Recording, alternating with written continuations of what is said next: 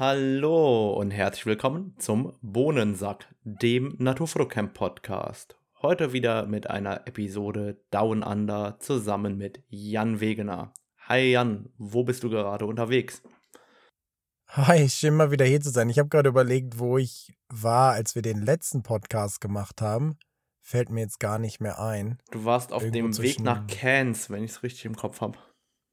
Genau. Dann war ich wahrscheinlich noch in Townsville oder so. Ja, jetzt bin ich, waren wir schon in Cairns, dann sind wir nach Atherton und jetzt sind wir gerade in Kuranda. Das ist so 20 Minuten in den Bergen von Cairns. Also wir haben es jetzt wirklich nach Cairns geschafft. Schön, dann freut es mich, dass du da gut angekommen bist. Da werden wir ja auch hoffentlich später ein wenig mehr darüber hören, was du dort fotografierst. Aber ich habe zunächst natürlich ein paar Technikthemen mitgebracht. Kann ja nicht sein, dass wir so wenig über Technik sprechen, ne? ich wollte eigentlich äh, rumheulen, ähm, wie viel Ausschuss ich mit dem Sigma Art 24mm 1,4 habe und ähm, wie gerne ich doch eine RF-Variante davon hätte. Und ähm, Canon wird oder hat bereits heute ja ein Canon RF 24mm 1,8 angekündigt. Hast du das schon gesehen? Hatte ich gesehen, hatte ich, glaube ich, letzte Woche auch in meinem YouTube-Video drüber gesprochen. Ist, glaube ich, keine L-Linse, aber immerhin 24 mm Festbrennweite ist bestimmt was, was viele Leute gerne haben wollen. Ja, ich habe es tatsächlich auch schon direkt bestellt bei meinem Händler bei AC Foto. Übrigens gibt es jetzt auch ein Formular, wo man Online-Angebote über meinen Blog äh, abrufen kann für bessere Preise. Ich habe keine Ahnung, ob das schon so richtig funktioniert. Ich verlinke es mal in den Show Notes, dann ähm, können die Zuhörer das mal ausprobieren, ob das äh, überhaupt funktioniert. Aber ich muss ehrlich sagen, ich habe so dieses 24er jetzt gesehen auf den ersten Bildern. Das sieht ja ähnlich aus wie das 35er und das kleine 50er. Und habe so gesagt, ja, das ist halt so eine 300-Euro-Linse. Ne? Und bin vom Glauben abgefallen, als ich dann den Preis gesehen habe. Hast du den Preis gesehen? Das habe ich nicht gesehen, aber dann wird es schon was Richtung 800 gehen. Ja, da liegst du eigentlich ziemlich gut. 749 Euro kostet das bei uns. Also. Okay, ist ja recht happig. Ja, also finde ich auch für, also klar, cooles Objektiv, 270 Gramm, Makro bis 1 zu 2. Also ich glaube halt so als kompaktes, kleines 24er für immer dabei ist das echt cool. Äh, eine gute optische Leistung mal vorausgesetzt, weil ich habe selber ja auch noch nie in der Hand gehabt oder gesehen. Aber ich finde 750 Euro, das ist halt schon äh, eine Ansage für so ein Nicht-L-Objektiv. Also weil für den gleichen Preis kriegst du das alte L, das 24 1,4 Version 2 als EF auch schon gebraucht. Und dann äh, muss man sich doch überlegen, ob es das einem wert ist ähm, oder eben nicht. Ja, ich wollte gerade sagen, als das ist ja eigentlich schon so die L-Objektiv-Preisregion fast. Zwar der untere Rand, aber ist schon interessant. Dann würde ich mal zumindest schon eine gute Qualität davon erwarten. Alles andere wäre ja dann doch enttäuschend bei dem Preis. Ja, also wie gesagt, ich habe es bestellt. Ich hoffe, dass es gut wird. Ähm, ich habe keine Ahnung, wann es ausgeliefert wird. Angeblich nächsten Monat. Also dann werden wir ja hören oder sehen, wie gut es ist. Ähm, ich kann es ja auch direkt mit dem Sigma Art vergleichen und dann habe ich, denke ich, einen ganz guten Überblick, welches ich äh, lieber benutze, weil ähm, allein von der Größe glaube ich halt schon, dass mir das kleinere besser gefallen wird. Und da kam ja, glaube ich, ja noch was, ein 15 bis 30 Millimeter auch nicht-L-Objektiv raus. Genau, 4,5 bis 6,3 mit einem 67er Filtergewinde für sage und schreibe 699 Euro.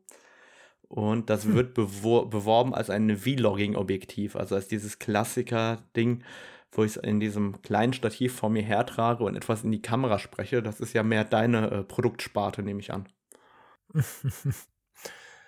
Na geht so, da ist dann aber 6,3, sage ich mal, wenn der, wobei man würde das ja eher bei den 15 mm benutzen, 4,5 geht dann schon.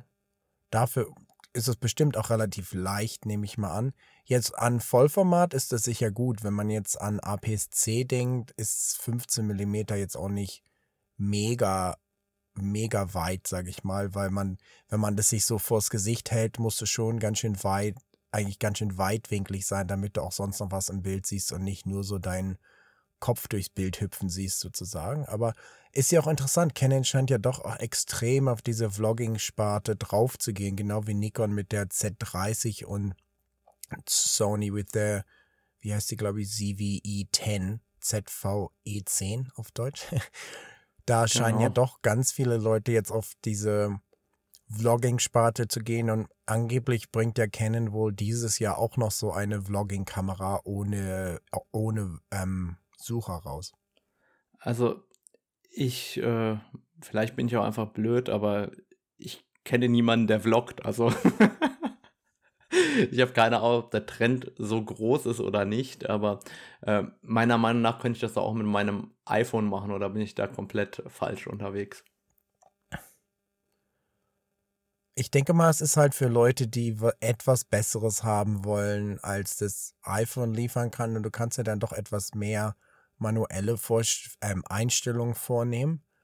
Und ich denke mal, es ist auch jetzt nicht wirklich nur so eine Vlogging-Kamera, also für Leute, die mit ausgestreckten Armen rumrennen sozusagen, sondern es ist natürlich auch für Leute, die vielleicht irgendwelche höherwertigen TikToks machen wollen oder halt auch Leute, die einfach einen YouTube-Channel haben und einfach was Billiges suchen. Es ist ja jetzt nicht jeder auf YouTube so ein Technik-Nerd wie wir, sondern es gibt ja auch viele, sag ich mal, die über ganz andere Themen reden, weil sie nicht Essen, Fitness, keine Ahnung, weißt du oder Leute, die Angelvideos machen, keine Ahnung, sowas halt, die suchen halt auch manchmal wahrscheinlich einfach eine kleine Kamera, die ein bisschen besser ist als das Handy, weil ich sag mal so, ich benutze das Handy auch manchmal, aber du merkst es schon, sag ich mal, von der Qualität her, wenn jetzt nicht so gutes Licht ist. Oder die Stabilisierung am Handy ist halt auch einfach anders. Oder da alles automatisch ist, wenn du das viel bewegst, merkst du beim Handy, bestimmt bei deinen Videos auch manchmal, ist es halt, startet zum Beispiel dunkel und wird dann ganz hell, was halt mega nervig ist, wenn du das nachbearbeiten willst, weil du ja quasi keine graduelle Nachbearbeitung machen kannst. Das heißt, wenn das Video auf einmal sich verändert in wie, wie hell das ist, das ist immer problematisch. Wobei das diese Leute ja. wahrscheinlich auch gar nicht so viel Nach Nachbearbeitung machen. Ja, aber anscheinend ist der Markt wichtig, sonst würden da nicht so viele Kameras aus dem Boden schießen oder Objektive, für die das eben auch äh, interessant so. ist.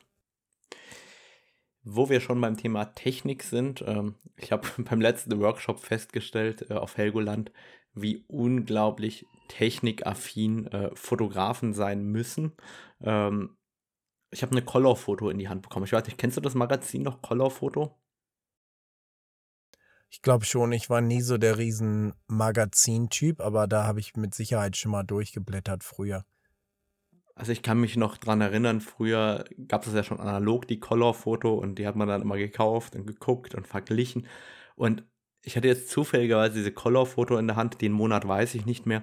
Die lag einfach äh, im Hotel unten, die hat anscheinend ein Fotograf da liegen lassen und es war so witzig, weil gefühlt waren 80 bis 90 Prozent Technikthemen. Ja, von diesen Technikthemen waren irgendwie 70 Prozent Tabellen und auf 10 Seiten war wirklich mal was mit Fotografie und Bildern drauf und ansonsten waren das nur Technikthemen, Technikauswertungen, Techniktabellen.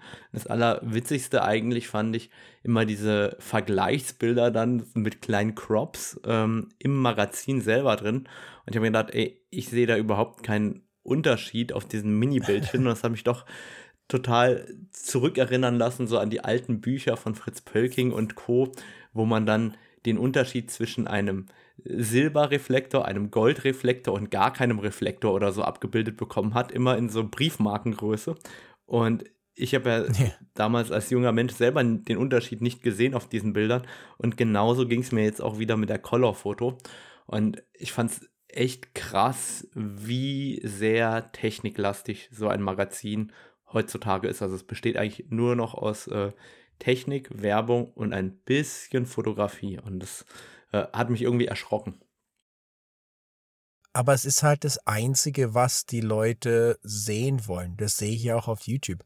Ich frage auch immer die Leute, was wollt ihr denn, was wollt ihr denn mal sehen? Oder die Leute sagen, oh, zeig doch mal mehr so Sachen, wie du fotografierst. Und dann machst du so ein Video und das gucken drei Leute an und dann machst du ein Video jetzt Review über die R7 oder ich habe über die R7 geredet, da war die noch gar nicht draußen, kriegt 80.000 Views. Weißt du, das heißt, in einer gewissen Weise wird ja der Content auch von den Leuten bestimmt, die sowas angucken. Und da ist auch zum Beispiel auf YouTube der ganz klare Trend, dass halt Technik alles andere total in den Schatten stellt. Deshalb gibt es auch so viele Reviews und sowas, weil das halt einfach das ist, was im Endeffekt die Leute sehen wollen. Und in einer gewissen Weise, die meisten Leute wissen ja auch nicht, YouTube ist ja die zweitgrößte Suchmaschine der Welt nach Google. Das heißt, die Leute wollen auch, die suchen wirklich nach Sachen auf YouTube und wollen dann auch Antworten finden sozusagen. Das heißt, da bietet sich Technik immer schon mehr an als jetzt so ein Video, wo ich durch den Wald renne sozusagen. Das gucken dann so die Hardcore-Freaks an sozusagen. Aber so für die größere Masse ist es eigentlich uninteressant. Obwohl sie es oft sagen, sie wollen es sehen, aber wenn es dann da ist, guckt es keiner an. Ja, das ist irgendwie traurig. Also ich habe das auch in den letzten Workshops öfter auch diskutiert, interessanterweise. Gab es dazu einige äh, Stimmen auch, wa warum dann so viel Technik überall vorkommt. Und ich glaube, das ist genau der Punkt, weil wenn du eine gewisse Reichweite haben willst, dann äh, musst du auch diese ganzen Technikthemen mitnutzen, weil doch sehr, sehr viele Fotografen total affin dazu sind, weil eigentlich würde ich auch lieber nur Episoden machen wie die letzte, wo es nur um Fotografie geht. Ich habe gerade auch äh, noch eine neue Episode hochgeladen mit äh, Jan Lessmann, wo wir über die Differenzierung von Kitsch sprechen. Also das ist die letzte Episode, die, die online ist. Und da geht es dann eine Stunde nur um diese Themen äh, rund um das Thema Kitsch und emotionale Bilder. Ich bin mal gespannt, wie die geklickt wird dann im Vergleich ähm, auch zu solch techniklastigen Episoden, die wir doch äh, auch oft aufnehmen. Aber ich sag mal, eine andere Sache ist ja auch schon, wenn man sich jetzt einfach mit anderen Fotografen trifft, man redet ja doch auch selbst oft gerne über Technik oder die Kamera, weil, also ich treffe mich, wenn ich mal mit Leuten unterwegs bin, da rede ich jetzt selten oder eher selten über fotografische so Techniken sozusagen und rede eher über so Kameras und die eine ist besser als die andere und Nikon geht gar nicht, Canon ist geil. ja, aber das ist anscheinend echt, vor allem im Fotobereich so. Und da habe ich mir darüber Gedanken gemacht, aber eigentlich ist es irgendwie in allen Bereichen so, egal. Äh, ob das jetzt ein Apple-Jünger ist, der dann mit dem Windows-Nutzer oder dem Android-Nutzer und der iOS-Nutzer, die sich streiten.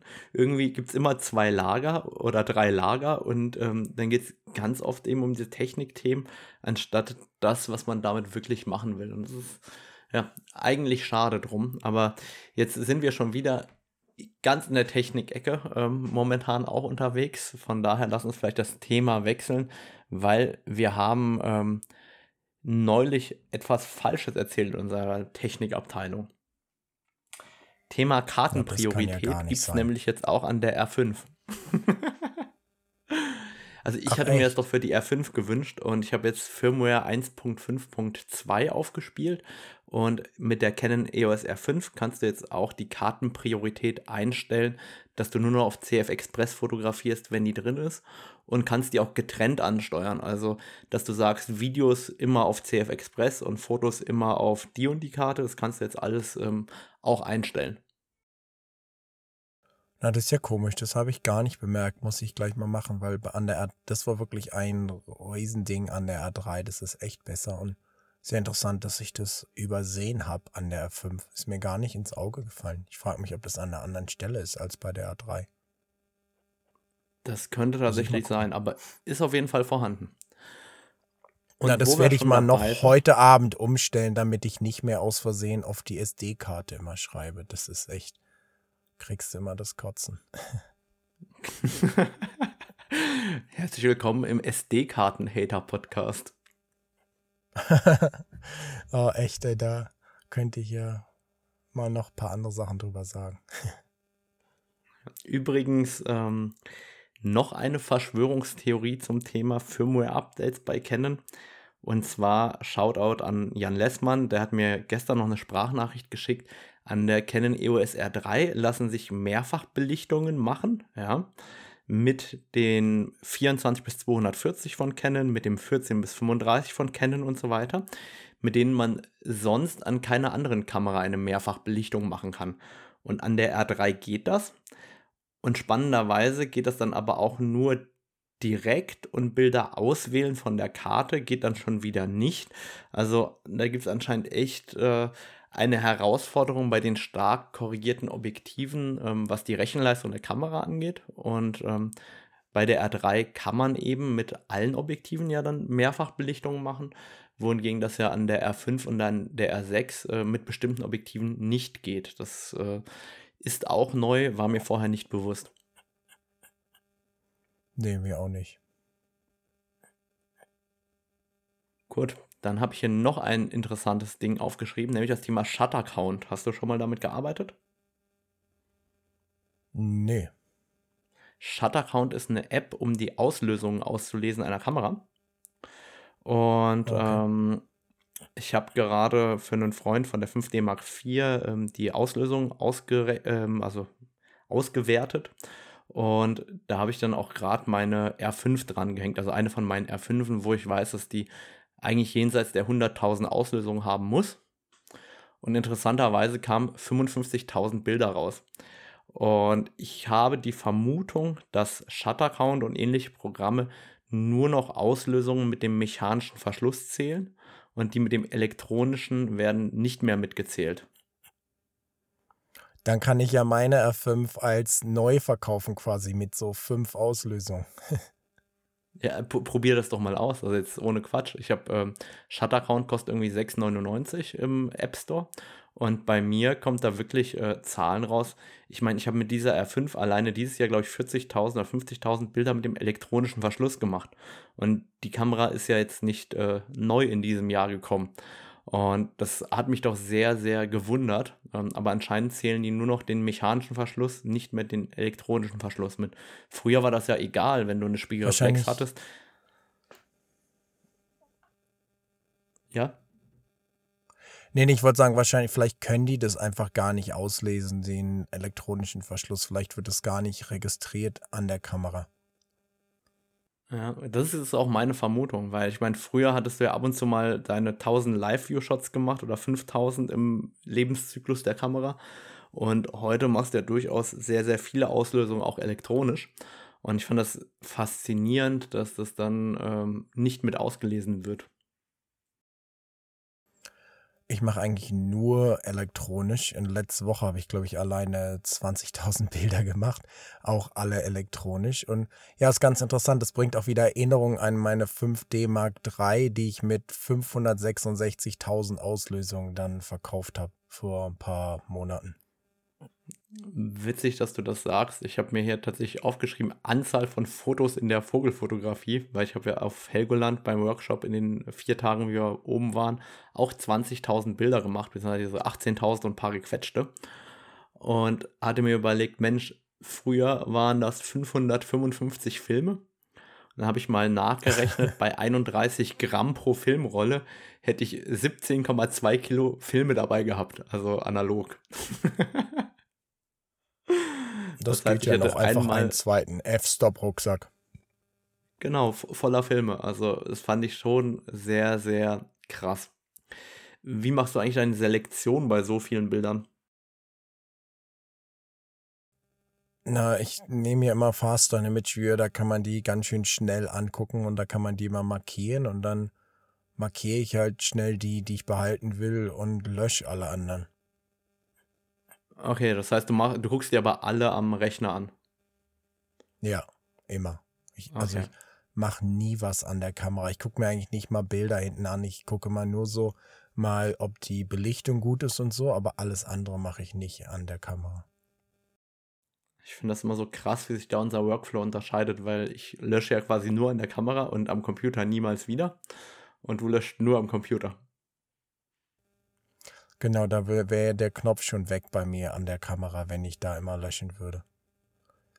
Was ich jetzt auch gesehen hatte gerade, muss ich mal sagen, an der R7, das wäre für dich auch ganz praktisch, habe ich bei keiner anderen Kamera gesehen.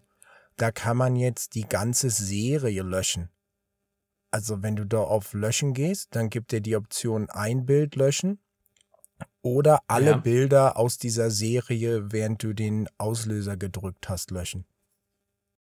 Das ist ja relativ cool. Also ich, ich mache das ja genau umgekehrt. Ich bewerte ja nur die, die ich behalten will und mache danach im Menü alle Bilder löschen, weil ähm, jetzt äh, von Helgoland habe ich vielleicht 7% der Bilder mit nach Hause gebracht ungefähr und 93% gelöscht. Und ich markiere mir ja nur die, die ich behalten will. Alle anderen ähm, lasse ich quasi automatisch löschen. Ja. Ja, hier aber fand ich ein ganz praktisches Feature eigentlich, dass man da dann quasi, wenn man 30 Bilder gemacht hat und weiß, dass die alle Mist sind, kann man die alle 30 auf einmal löschen. Das finde ich auf jeden Fall auch richtig cool. Das haben sich ja vom iPhone abgeguckt. Da ging das schon äh, seit zehn Jahren ungefähr. Ja, genau, der ganze Burst quasi. Ein Burst kannst du immer weghauen. Genau. Und ich, ich finde es auch total praktisch, dass äh, bei Apple dann diese Bursts genauso angezeigt werden, dass du die durchgehen kannst und sagen kannst, ich will genau dieses Bild haben und alle anderen bitte löschen. Oder von Ja. vornherein den ganzen Burst löschen. Also ich, ich finde das schon äh, einen sehr guten Ansatz. Von daher finde ich es auch cool, dass die R7 jetzt äh, so eine Funktion bekommen hat. Ist ja auch interessant, dass es in der R7 kommt, was ja eher eine Prosumer-Kamera ist, also Leute, die eher vom Smartphone kommen sozusagen, als jetzt von den Profikameras. Von daher ist das schon interessant, aber es ist in jedem Fall ein gutes Feature, fand ich ganz cool, als ich das gesehen habe. Wenn wir jetzt schon über die R7 sprechen, vielleicht erzählst du uns ein bisschen mehr über die R7. Das wollten wir eigentlich, wenn, dann am Schluss machen. Aber ich meine, jetzt sind wir mittendrin. Ähm, was hat dir denn besonders gut an der R7 bis jetzt gefallen? Ich sag mal, so ein bisschen eine ähm, Hassliebe im Moment. Ich mache, ich be bereite auch gerade so ein ganzes Review halt für YouTube vor, wo ich dann auch Bilder zeige und alles. Und mein größtes Problem ist eigentlich, dass ich der Kamera nicht ganz vertrauen kann. Sie macht manchmal sehr geile Bilder und manchmal, da lässt sie einen etwas hängen. Was ich jetzt aber inzwischen gemerkt habe, hat am meisten mit der Lichtsituation zu tun, sage ich mal. Bei gutem Licht oder wenn einfach, weißt du, wenn einfach, es muss nicht mal, ich sag mal, es kann Lowlight sein, aber es muss irgendwie viel Licht da sein. Also ich habe Vögel fotografiert an einem See, da sind halt wenig Bäume. Das heißt, obwohl es relativ dunkel war noch, war da trotzdem viel Licht sozusagen. Und da hat die Kamera auch ganz gut fotografiert. Und dann, wenn es sonniger wurde, hat sie noch besser fotografiert natürlich.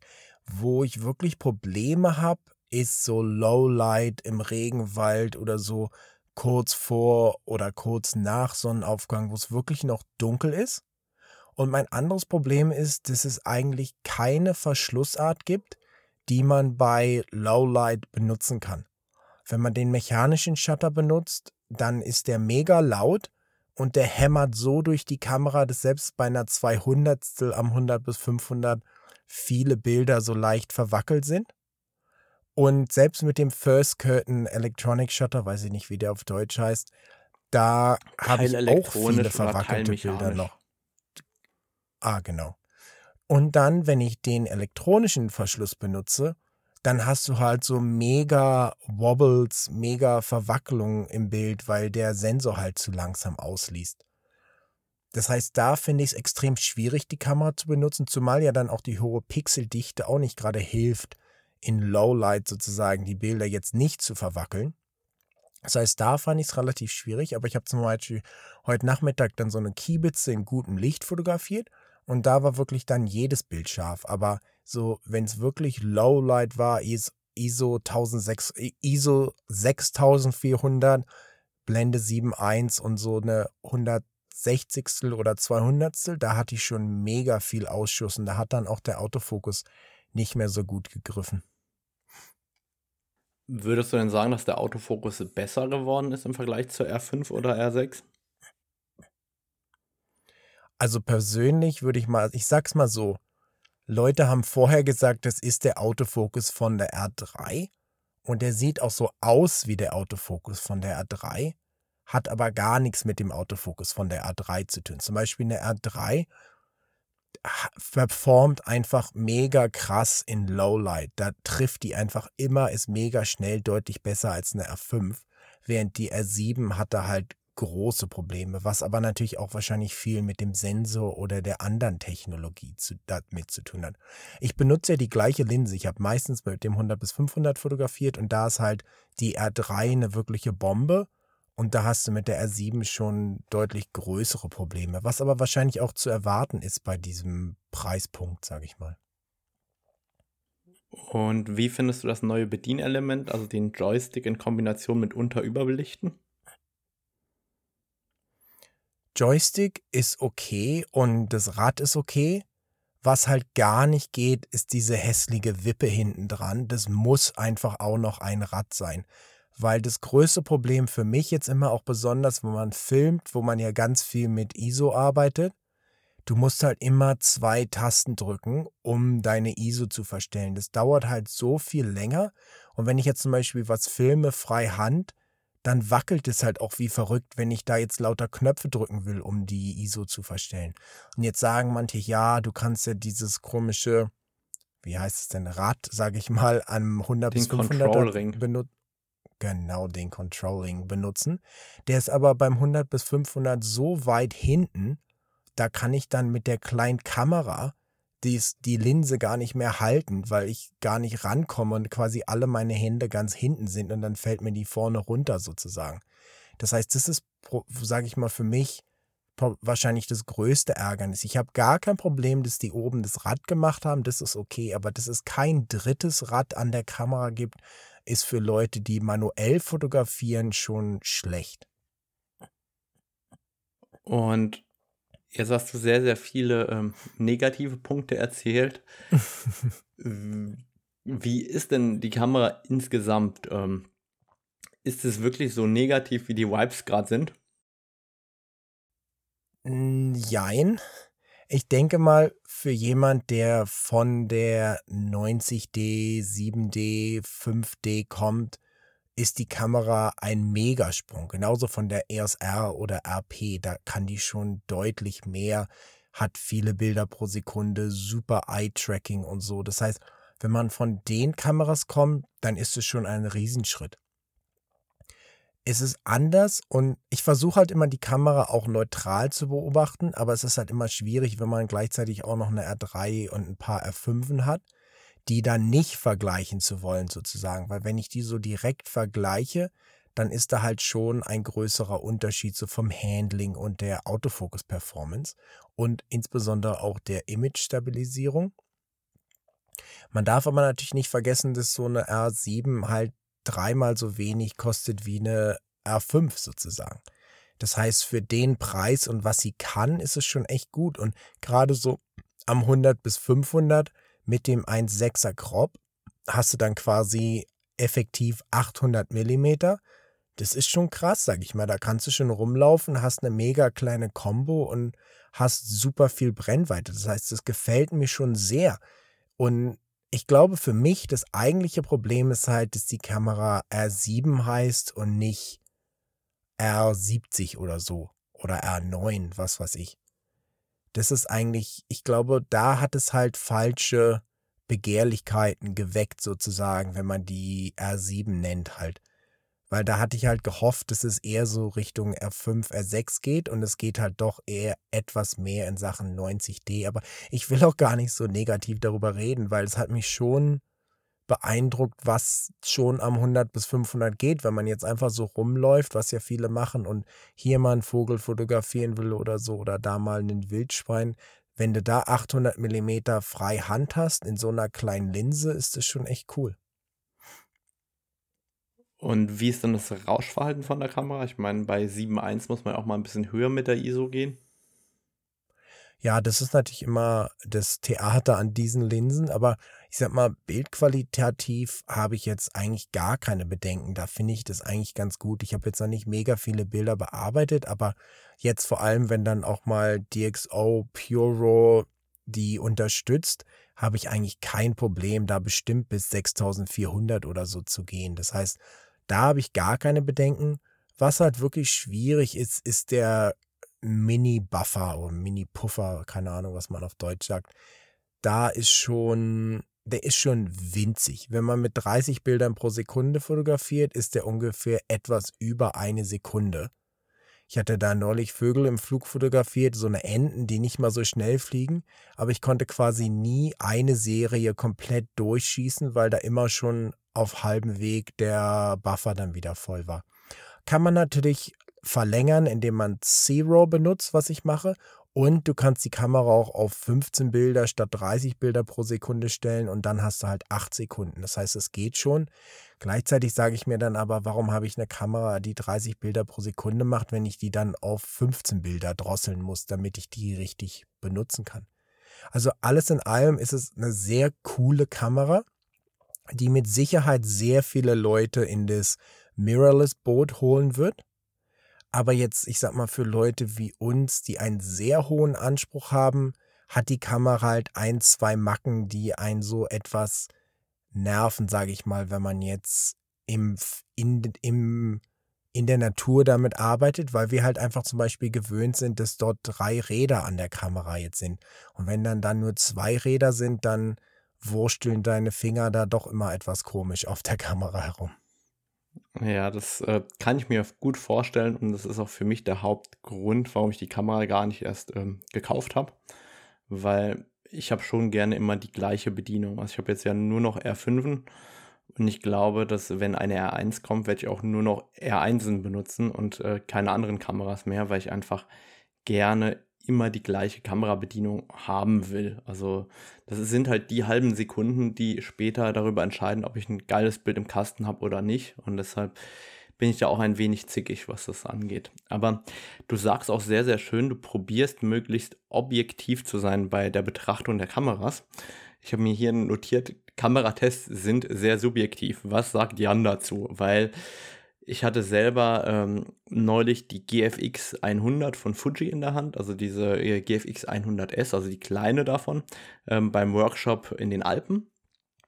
Und ich hatte so das Gefühl, okay, ich werde mit der Kamera nicht warm, aber das ist mir ja auch irgendwo klar, wenn ich fünf Monate brauche, um bei Spiegellos äh, die Bildrückschau im Sucher immer zu machen, anstatt hinten auf dem Display zum Beispiel, wie lange brauche ich denn dann, um ein komplett anderes Produkt, eine komplett andere Kamera kennenzulernen, so dass ich damit zufrieden sein kann.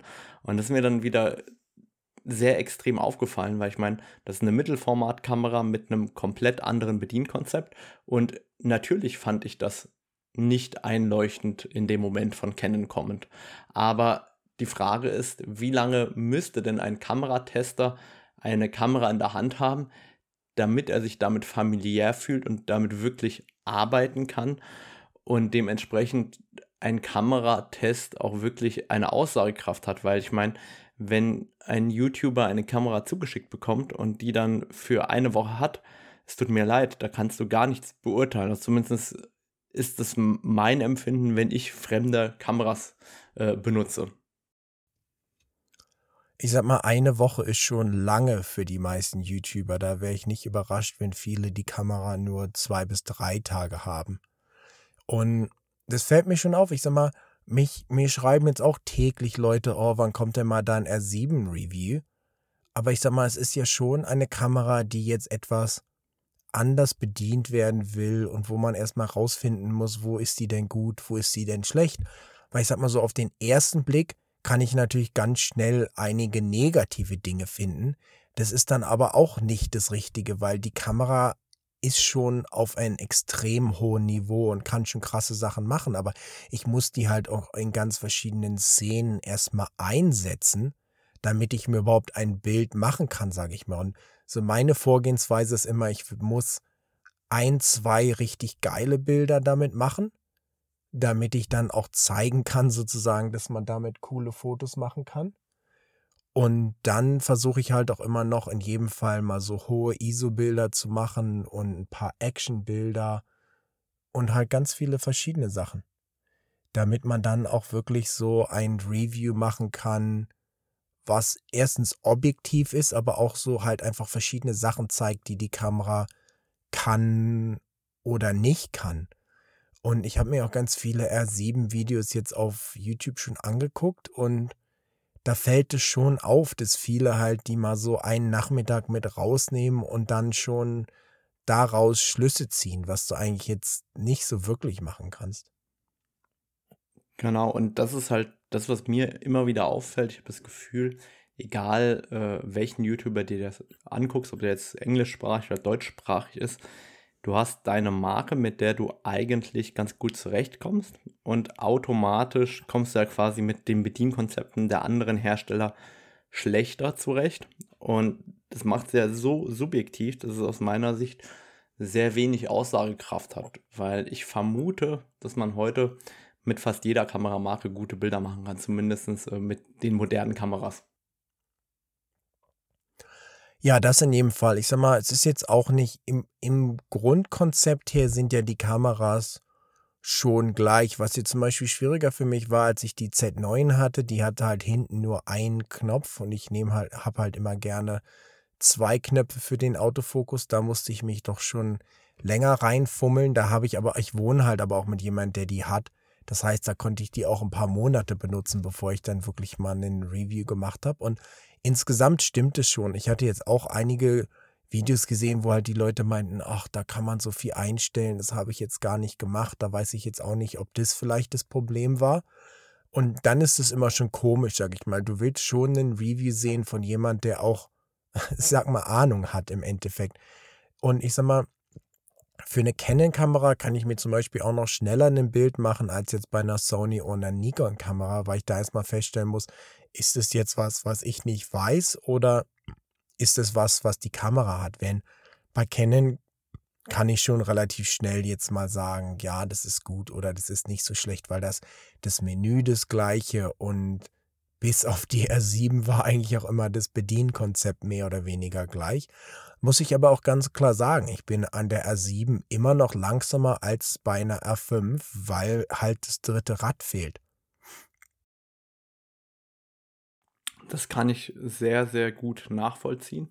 Und ich probiere mir ja immer während der Workshops oder während der Fotoreisen, wie auch immer, ein bisschen aufzuschreiben, auch für mich selber, was waren denn jetzt die Herausforderungen für die Teilnehmer und so, damit ich da auch nochmal Themen habe für den Podcast. Und ich habe mir eigentlich genau das aufnotiert, nämlich Technik als limitierender Faktor in Klammern Bedienung. Damit meine ich genau den Punkt, dass viele, die gerne besser fotografieren wollen, oft ihre Kamera zu wenig intuitiv bedienen und dadurch natürlich viele Momente, die man auf den Sensor bannen kann, verpassen, weil eben diese Bedienung noch nicht so richtig in Fleisch und Blut übergegangen ist. Das heißt, ich glaube, es ist ganz, ganz wichtig, dass man sich an irgendeiner Stelle so sehr auf ein Bedienkonzept einschießt, dass man auch weiß, was passiert, wenn man welches Knöpfchen drückt oder wie kann ich mir so individualisieren, dass ich das verstanden habe. Weil ich glaube, wenn du halt drei verschiedene Kameramarken hast, je nachdem, wofür du die nehmen möchtest, und dann aber nur alle drei Wochen einmal ein Foto machst, dann hast du halt riesige Probleme später gute Bilder zu machen, weil dich wirklich die Technik bzw. deine Bedienungsskills äh, limitieren, soweit, dass du selber keine guten Bilder mehr machen kannst, eben weil du dich noch nicht so richtig damit befasst hast oder dich nicht auf die Kameras so richtig einlassen konntest. Also man muss schon eine Kamera mit den Augen zu und hinterm Rücken sozusagen bedienen können, wenn man richtig krasse Bilder machen will, sage ich mal, weil man da eigentlich darf man ja gar nicht mehr über die Kamera nachdenken beim Fotografieren. Und so geht's dir und mir ja eigentlich.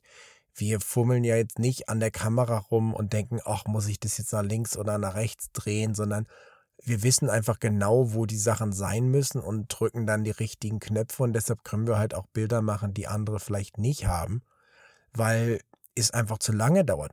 Und die andere Sache, die ich immer noch sage, ist, Leute haben extreme Probleme, Sachen im Sucher zu finden, weil sie nicht in der Lage sind, die Kamera auf das Motiv zu setzen, ohne durch den Sucher zu gucken.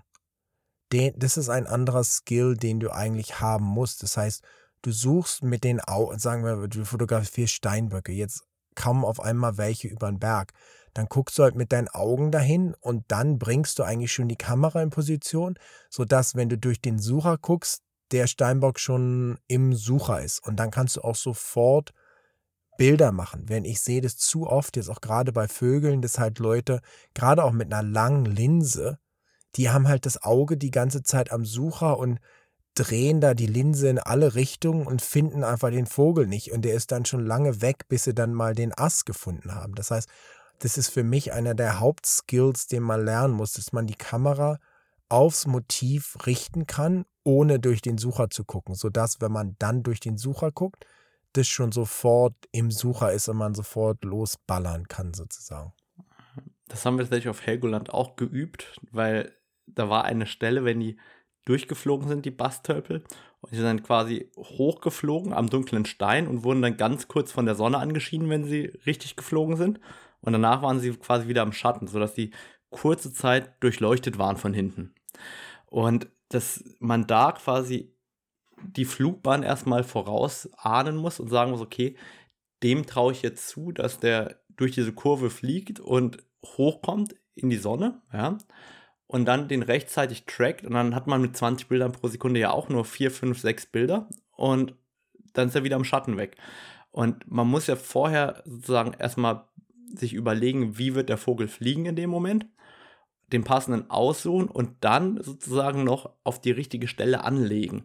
Und das ist halt eine riesige Challenge, wenn man, also sehe ich ganz genauso wie du, diese Fähigkeit, das Teleobjektiv auszurichten, bevor man überhaupt durch den Sucher geschaut hat. Das ist, glaube ich, mit einem Zoom viel leichter, wenn man quasi bei 100 anfängt und dann auf 500 reinzoomt, als wenn man eine Festbrennweite hat mit 400 oder mit 600 Millimetern, wo man einfach nur quasi direkt das Motiv hat oder eben nicht.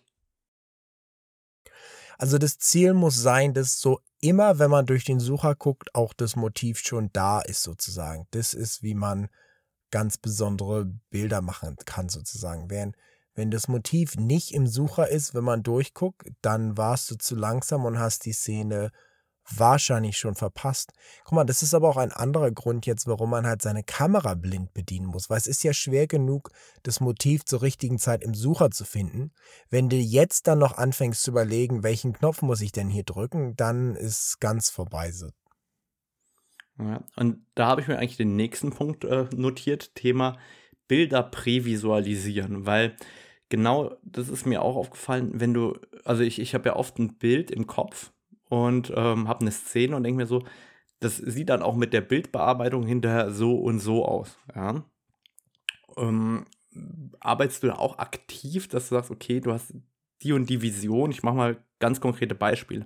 Ich hatte äh, ein Sonnenuntergangsbild, da steht dann der Tölpel davor, hinten geht die Sonne schön unter, ist schon untergegangen und dann habe ich genau gewusst oder ich habe im Sucher gesehen, ich belichte es ganz genau so, dass quasi das Rot gerade anfängt auszufressen und ich aber auch die Zeichnung im Gefieder habe und ich mache das lieber mit einer längeren Verschlusszeit bei ISO 100, damit ich später noch die Tiefen reinziehen kann ähm, im Vogel, weil ich hatte sozusagen von vornherein so die Idee, wie das Bild hinterher aussehen soll. Das heißt, ich habe von vornherein die Belichtung auch genau darauf ausgelegt. Oder bei dem anderen Beispiel, wo die von hinten durchleuchtet waren, da habe ich ja auch automatisch schon mal fast minus zwei Blenden unterbelichtet, damit äh, in dem Moment, wo die wirklich angeleuchtet werden, damit die Federn nicht ausfressen, sondern dass man diesen Glow von hinten auch hat. Das heißt, dass man bewusst sich vor das Bild überlegt, wie das aussehen kann und dann natürlich dafür schon die Kamera einstellt und äh, nicht hinterher feststellt, dass die Bilder alle zu hell oder zu dunkel sind.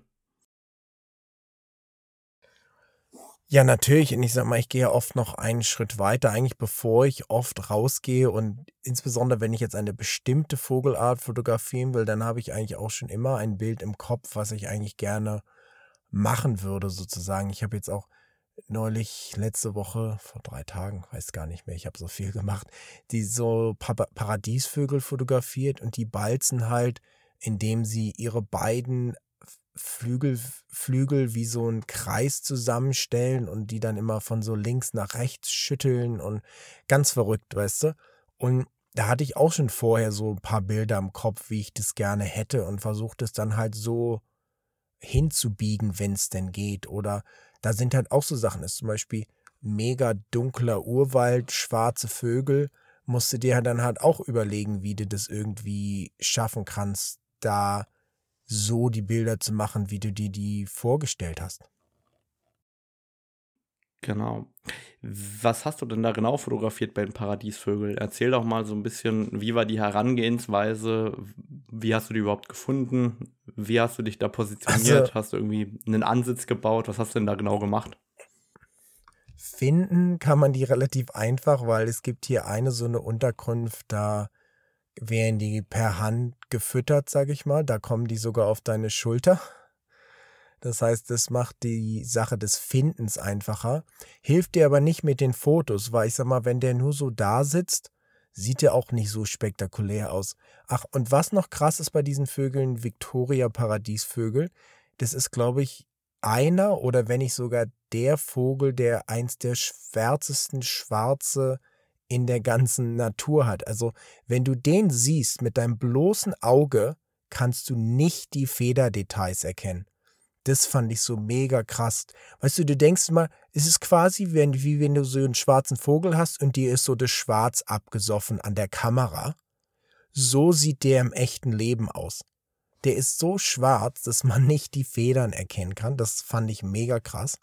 Und da hüpfen die dann halt so rum, aber da kannst du halt noch keine krassen Bilder machen, weil was man wirklich will, ist halt, wenn die Balzen mit den Flügeln erhoben und dann wippen die so und zeigen noch so ganz schillernde Federn und da sind dann halt so verschiedene so Stellen im Regenwald, wo die halt ab und zu mal draufhüpfen und dann da balzen sozusagen. Da hatte ich dann halt mehrere Kameras auf verschiedene auf verschiedene von diesen Ästen aufgestellt und verschieden positioniert und dann da auch versucht hat, Bilder zu machen. Im Regenwald ist es ja auch mal schwierig. Entweder es scheint nicht die Sonne, dann ist es so dunkel, dass du gar nicht fotografieren kannst. Oder die Sonne scheint, aber dann musst du ständig hin und her wechseln, weil halt auf einmal so eine mega helle Stelle im Hintergrund ist, weil auf einmal so ein Palmblatt von der Sonne voll beschienen wird. Das heißt, da sind schon ganz interessante Challenges, aber ich denke, ich konnte da schon ein paar gute Fotos und Videos machen. Da habe ich, glaube ich, auch über 5000 Bilder an einem Nachmittag gemacht in drei, vier Stunden, weil die Sache ist halt auch, du bist hohe ISO, ganz geringe Verschlusszeiten, du hast vielleicht Glück mit einer 250. 320. Und dann fuchtelt der Vogel halt wie wild mit seinen Flügeln rum. Das heißt, um da ein paar gute, scharfe Bilder zu kriegen, kannst du eigentlich nur draufballern wie verrückt. Und da hat dann auch der Augenautofokus nicht funktioniert, weil der halt immer auf den Flügel gesprungen ist, weil ab und zu siehst du halt nicht den Kopf von dem Vogel. Und was da ganz gut geklappt hat, da hatte ich dann den Spot-Autofokus mit Tracking auf den Vogelkopf. Das heißt, ich habe immer bewusst den Fokus zwischen die beiden Flügel gelegt, sodass der dann halt auf dem Kopf geblieben ist, weil der Augenautofokus hat da einfach versagt sozusagen. Oder nicht versagt, aber der konnte halt nicht das heißt, den Kopf du hast finden, die R3 benutzt, auf die oder? Flügel gesprungen.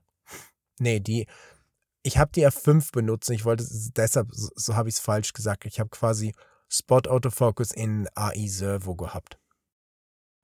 Okay, gut, nee, weil die, die andere Funktion gibt es ja nur in der R3, die R5 kann das ja nicht, aber dann äh, habe ich das nachvollzogen. Jetzt, äh, wie hast du dir die Bearbeitung vorgestellt? Lässt du das schwarz, so richtig dunkel schwarz oder wie wirst du das machen?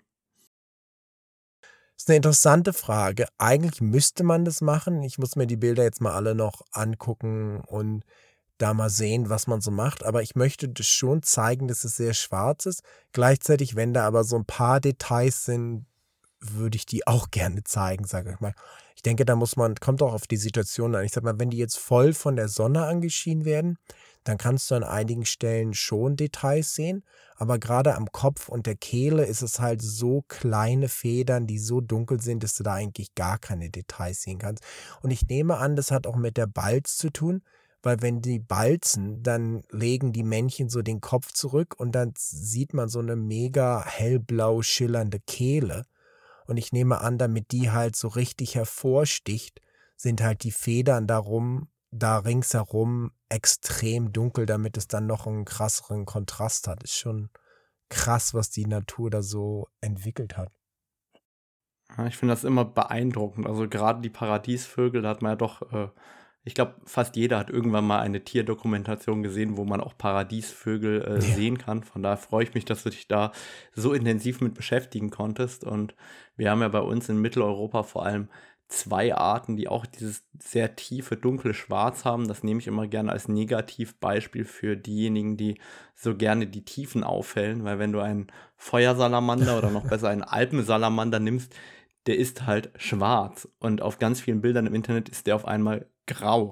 Und da, da siehst du einfach, dass jemand den Tiefenregler einfach so richtig hochgezogen hat. Aber ich finde, dann hat das auch so wenig mit der Art noch zu tun, weil wenn die Art eigentlich so eine tiefe Schwärze hat, dann muss für mich auch das Bildergebnis so eine tiefe Schwärze drin haben. Also für mich ist es ja ein Widerspruch, wenn ich es nicht so mache, ähm, weil das ist auch das Besondere an der Art nachher. Und das Besondere an der Art war ja nicht, dass die ein neutrales Grau als Federkleid hatte oder als äh, Haut.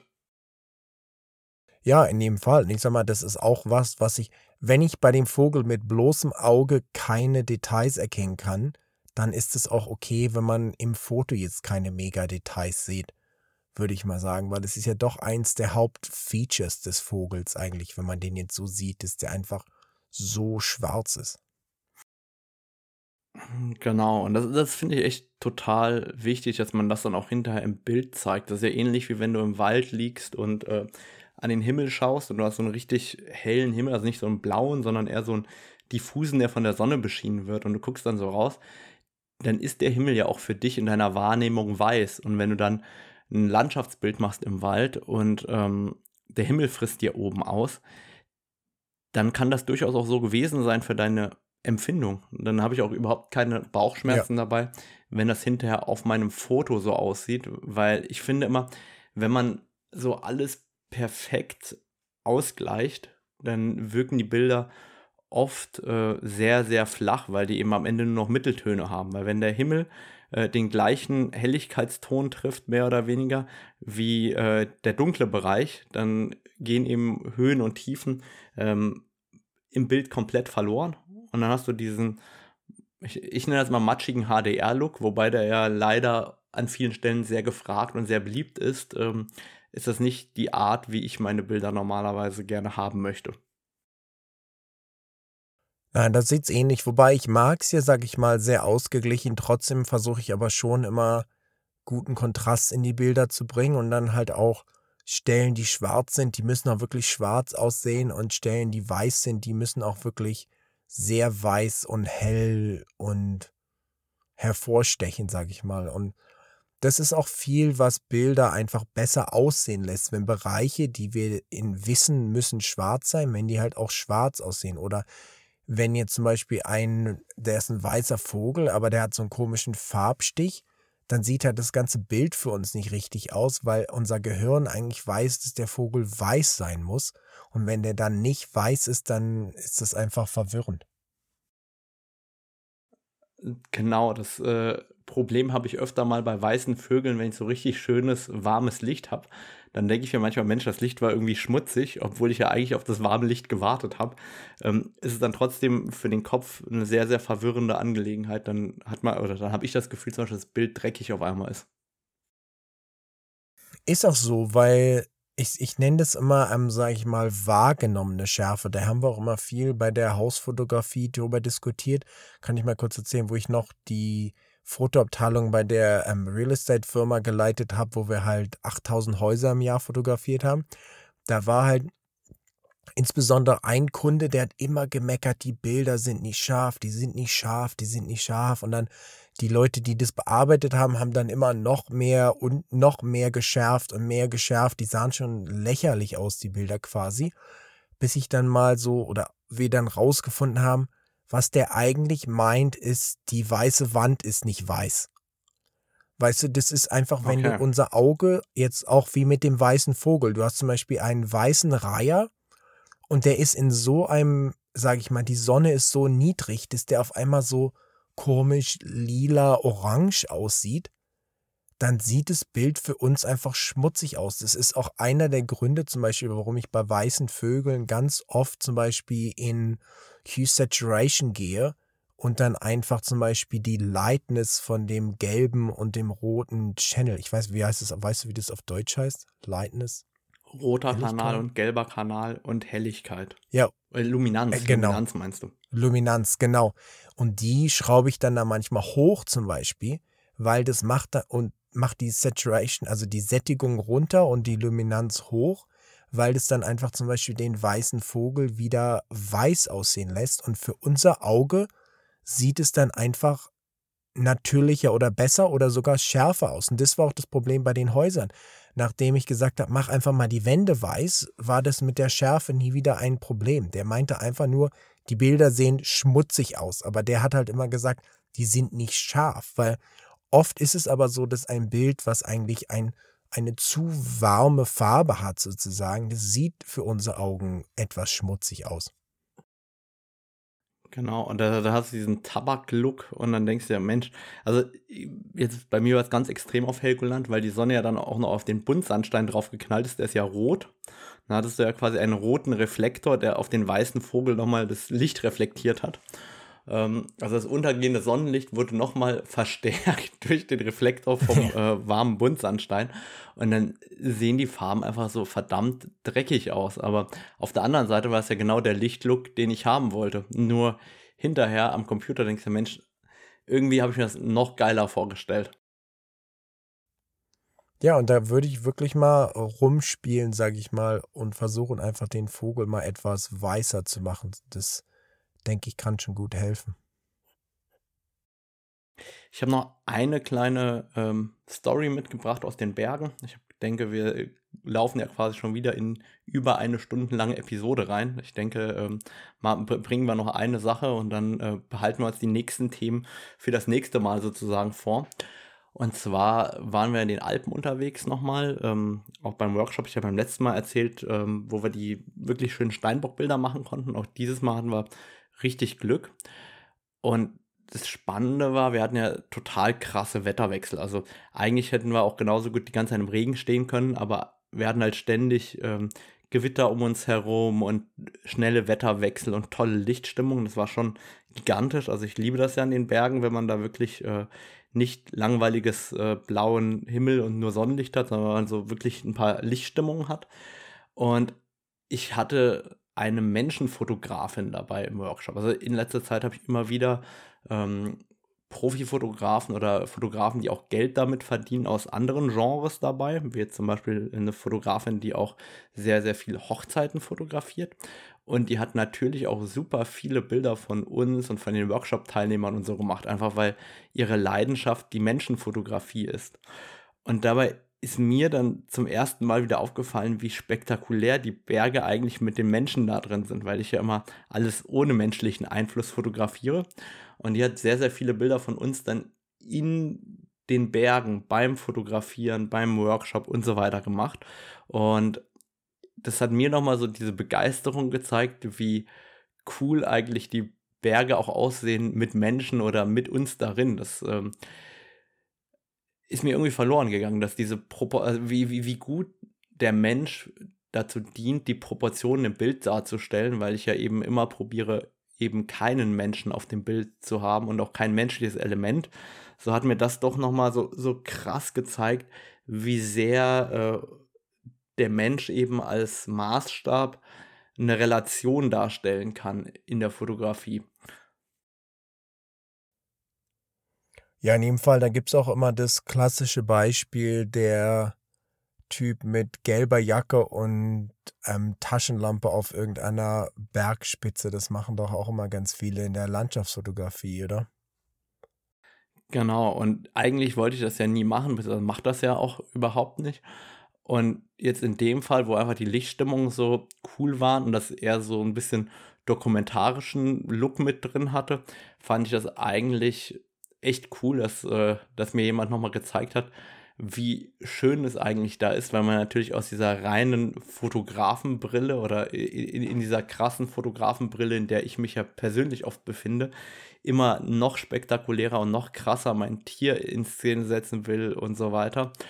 Und wenn dann mir jemand aber nochmal zeigen kann, was habe ich denn da eigentlich um mich herum gehabt, das blende ich manchmal zu meinem eigenen Bedauern so ein bisschen aus, wo ich mir denke, Mensch, nochmal ein bisschen achtsamer das drumherum wieder wahrnehmen, ist an vielen Stellen immer wieder wertvoll. Das äh, probiere ich zwar immer wieder, aber da hat es mir doch nochmal so richtig den Spiegel vorgehalten, was ich echt richtig cool und richtig schön für mich fand. Naja, natürlich, man ist schon immer sehr auf das Motiv fixiert. Ich sag mal, da hilft es natürlich, wenn man eine andere Person hat, die dann Bilder von einem macht, während man fotografiert.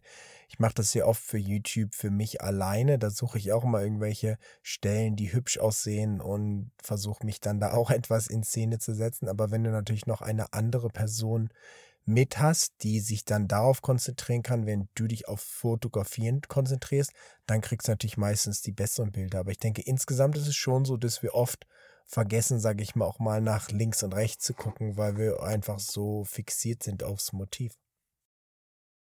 Ja, und das ist einfach wieder mal, denke ich, die Aufforderung, mehr die oder noch mehr die Natur und das drumherum wahrzunehmen und vielleicht ab und zu auch mal ähm, abends ein wenig durchzuatmen und den schönen Himmel anzuschauen und nicht immer nur auf das Motiv vor dem schönen Himmel fixiert zu sein.